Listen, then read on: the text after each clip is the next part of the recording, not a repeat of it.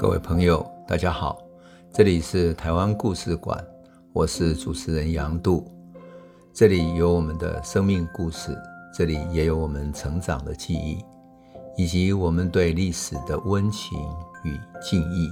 欢迎您收听。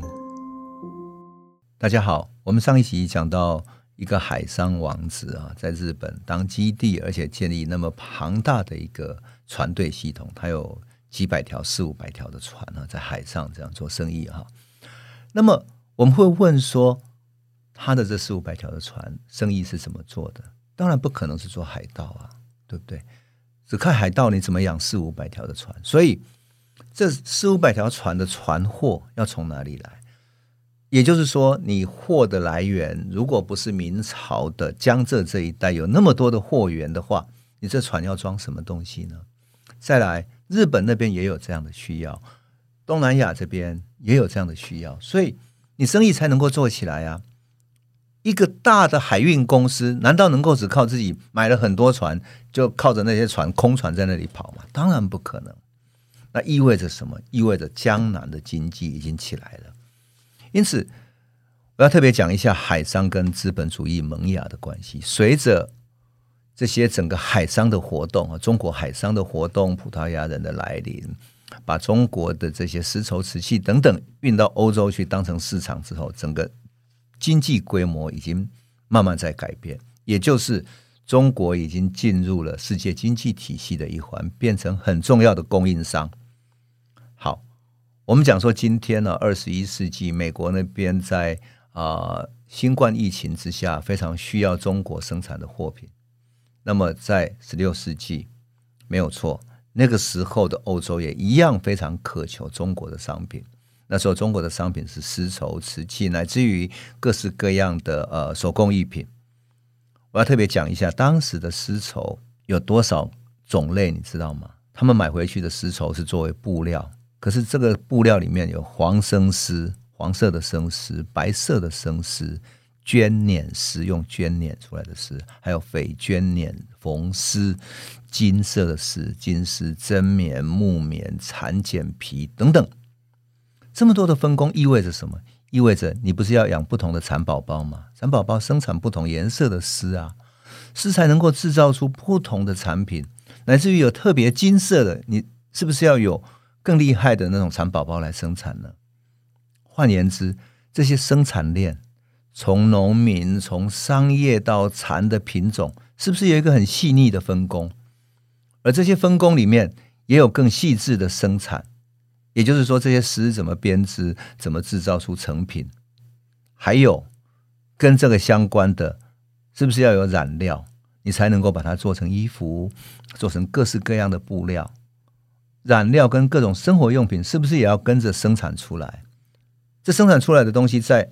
日本也好，因为日本在特别是战国时代是非常落后的，所以都变成很先进的产品，成为日本贵族所需要的东西。因此，我们看见了整个江南经济的繁荣，跟海商、跟世界经济体系的萌芽都有关系的，而不是只有单一的。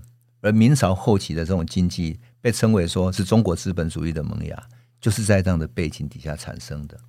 因此，我们谈到王子也好，谈到当时被视为海盗的人，我心里面都一直觉得替他们感到委屈。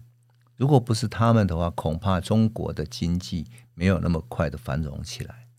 他们违法犯禁，然后冒着家庭的危险，冒着海上死亡的危险，冒着在海上互相厮杀，甚至于海上每一个季节的风浪啊，夏天要北上就有台风，冬天要南下就有。寒风，在这样的一个恶劣的环境下，在海上生存多么不容易。可他们把海上当成他们的土地，当成他们的田地来耕耘，一点一滴耕耘出明朝末期的后期的这些江南经济，真是不容易。我要讲一下这些统计数字啊，虽然数字看起来有点冰冷，但是你看到这个数字，你会吓一跳。以瓷器来讲的话，哈，荷兰的东印度公司曾经有记载。仅仅是荷兰东印度公司哦，而不是说呃，包括葡萄牙、西班牙哦。荷兰的东印度公司，他讲的外销瓷器，从一六零二年到一六八二年，有多少件？一千六百万件的瓷器，这是荷兰有记载的哦。如果加上没有记载的葡萄牙、西班牙啦、日本、英国等等，学界的估计至少在五倍以上，也就是将近八千万件、九千万件的瓷器外销到欧洲去，到日本去。换言之，这些瓷器，你看啊，是多么大的一个经济的体量。你不要小看这个。你今天如果像呃，我喜欢去欧洲的一些地方旅行嘛，我们在德国也好，在英国也好，在博物馆常常看到有一个瓷器馆，那个瓷器馆就是青花瓷，他们把它当古董在那里展示着，哇，那么珍贵。他想说，哇呀，当年对对中国来讲，也不过是很平凡的瓷器，在这里是珍贵的如此啊！而且呃，像比如说在记载里面，像捷克哈，只有。很有钱的贵族才会使用瓷器，他们把瓷器放在哪里？放在书房里面，摆在一个很重要的角落，跟那些典藏的古籍放在一起，放了一个瓷盘作为展示用的。或者在一个，比如说他家里如果很有钱的人家哈，在一个呃屋子要转角，就是从楼上楼下楼梯转角的那个地方，有一个扶手，对不对？那个楼梯有一个扶手，那扶手那个转角地方，它会上面再放一个小小的瓷器。就变成它是一个很高级的建筑的象征，你就可以想见瓷器在当年是多么贵重的东西啊！而这些东西，你看有八千多万件运输到欧洲去，而这些运输通过什么？通过克拉克船，一船一船的运出去的。而那要运送这个还不容易，因为瓷器很容易碎掉嘛，所以它必须用很好的箱子。箱子里面呢，每一个瓷器跟瓷器之间还要用。用那种，比如说用麦子、用食物、用各种东西把它隔离开来，它才不会互相撞碎的。否则船在海上这么颠簸，瓷器不就很容易打碎吗？所以啊，这个大航海时代开始的时候，整个影响江南经济太大了。而瓷器，我们想想，瓷器要有多少精细的分工呢？要有人去挖土，对不对？土拿回来之后要洗土，洗土之后再去制作。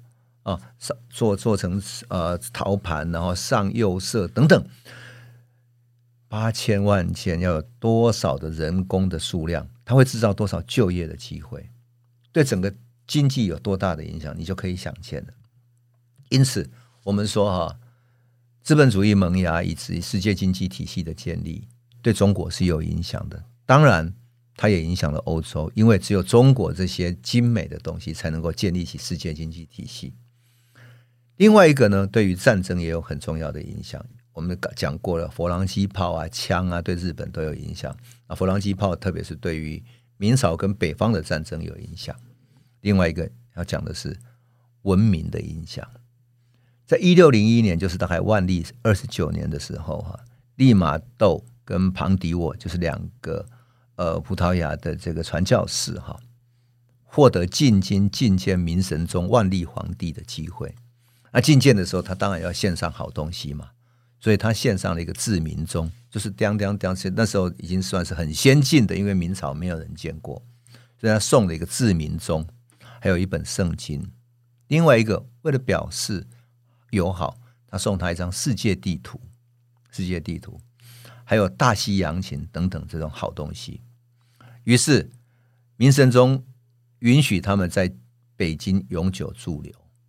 获得了这个许可，因为在北京永久驻留，所以他们就可以跟北京的士大夫之间建立很良好的关系，啊，建立自己的声誉。这样有什么好处呢？可以开启其他的传教士继续进入中国了。否则的话，过去中国是不准传教士这样来来去去在在各地活动的。那么万历三十年，就是一六零二年，哈，有一个太仆寺的绍兴叫李之藻啊，木子李。之呃，知乎者也的知哈，藻是三点水，就是海藻的藻哈。李之藻呢，他出钱看印了利玛窦的什么坤舆万国全图，也就世界地图。那么早的一个地图，你看，我们上次讲到金沙的书院，讲到中国的古今兴盛之图，对不对？可是这个是从西方流进来的第一份的西方的世界地图，多么有意思！好，再过一年之后，一六零三年。就万历三十一年的时候，很有名的学者叫徐光启哈，在南京受洗，而且不止他个人受洗成为天主教徒哈，连他的很多家人哈，还有父亲家族的人也去听神父的这样的一个一个传道，然后受洗了。啊，徐光启的名字呢，圣名叫做保禄，很有意思的。我常常在想说，像中国接受西方传教士以及西方宗教，是一个很开明的，因为中国是多神论的一个社会。整个宗教观念是非常开放的。我们接受过，像宋朝的时候接受过，嗯，基督教、景教、啊，天主教，乃至于啊摩门教，甚至于伊斯兰教、印度教等等，全部都接受了。所以中国是一个开放的，而且中国对于鬼神是很开放的，宗教观念是开放的。那很有意思的，我们如果回想到我们道教的信仰里面，你有没有发现中国是很实用主义的？这种实用主义是。哎，这个神是，比如说你玩，你要过年的，你就要拜火神、拜灶神啊。然后你要保护你的海上的，你就拜水呃海神妈祖。那拜水神还有水神，然后什么水仙神，然后还有甚至于你为了保护你在地的安全，你会拜拜土地公，对不对？你看哈，我们是那么多元的。实用的对待这些鬼神，所以你对西方的宗教，你觉得只有一个神，怎么可能？你什么都可以接受？那这些西方的神也变成你各种众神之中的一个神，你就接受他们了，没有什么违和感，这很有趣。所以你我们讲到的以后会讲到的很多这些海商，他一开始就接受了西方的宗教，一点也没有违和，而且取了西方的名字。我们以后会讲到李旦，讲到颜思齐，乃至于讲到郑芝龙，郑芝龙就在澳门受洗。然后学了葡萄牙文受洗，然后取了一个名字叫做 Nicolas，就尼古拉。我觉得也很有趣。虽然他本那时候的名字叫一关哈，但他取了一个名字叫 Nicolas，。所以你就知道中国人对于宗教是很开放的。所以到了一六一零年哈，利玛窦啊，这个传教士利玛窦是在北京去世的。万历皇帝明神宗啊，还把栅栏关帝一个北京一个叫栅栏关帝的地方赐给利玛窦作为他的墓地，作为他的坟墓。所以那个栅栏关帝呢，就改名叫栅栏墓地，坟墓的地方。后来当然利玛窦之后，还有汤若望啦、南怀仁啊、郎世宁啊等等，都埋葬在这里啊。大概前前后后有几百个传教士嘛，安葬在这里。你就可以想见，中国其实对于宗教、对于世界文明是很开放的。你对中国人来讲，你说会变成文明冲突论是很不可思议的。你为一个宗教去打一场战争，那是真的是不可思议的。那只有一神论的世界才会发生的。也就是你相信一神论的基督教跟伊斯兰教之间才会发生这样的事。那我要这一特别再讲一些有趣的故事是，是一六二九年崇祯皇帝两二年的时候，这一年五月发生了日食，日全食啊。可是按照明朝的那些明朝的，其实官方里面有人专门管那个年历哈，就是历法的哈。按照明朝传统的大统历跟回历，就是伊斯兰教的那种回历来推算，都算错了，因为他算错了日食的时间。那只有徐光启采用西方的历法，互相参考定定之后，猜测了正确的时间。所以，哇，明朝的皇帝就说：“那以后我们的立法就要参考西方的立法了。”你看，崇祯皇帝其实也并不保守啊。另外，这一年为了抵抗外患，就是北方的外患，所以徐光启。还说动了皇帝哈，准许说他们本来驱逐到澳门去的那些传教士啊，就是皇帝曾经把一些传教士驱逐到澳门去，希望他们离开北京。徐光启说动皇帝把他们找回来，找回来做什么？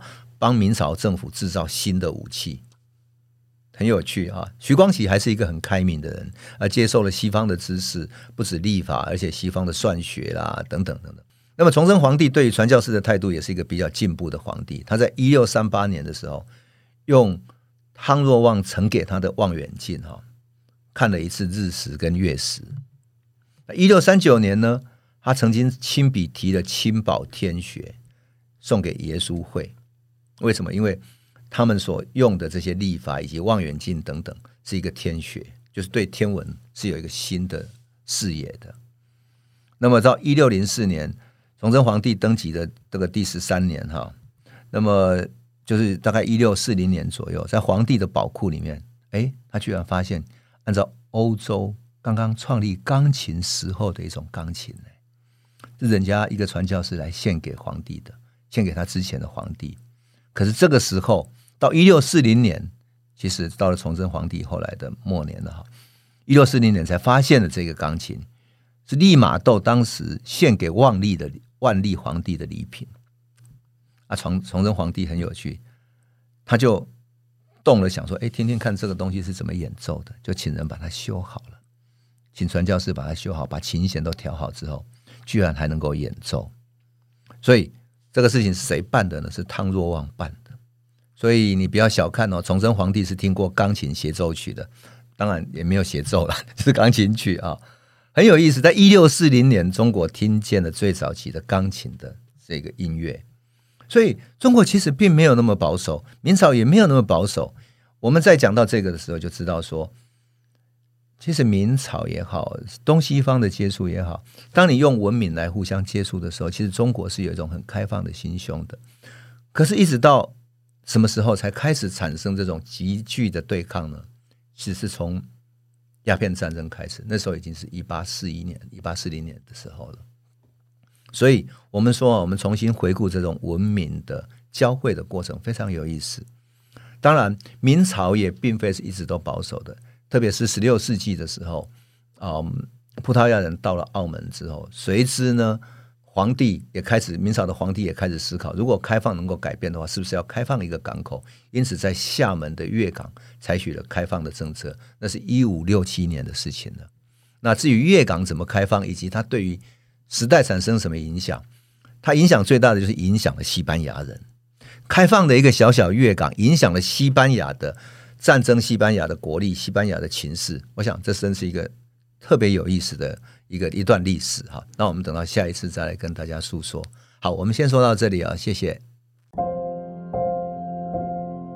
这里是台湾故事馆 Podcast，我们每周一、周五会固定更新新的台湾故事，请随时关注杨度的台湾故事馆粉丝页，按赞并分享。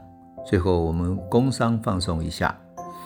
若你对本节目有兴趣，可以购买纸本的《有温度的台湾史》，更方便您阅读。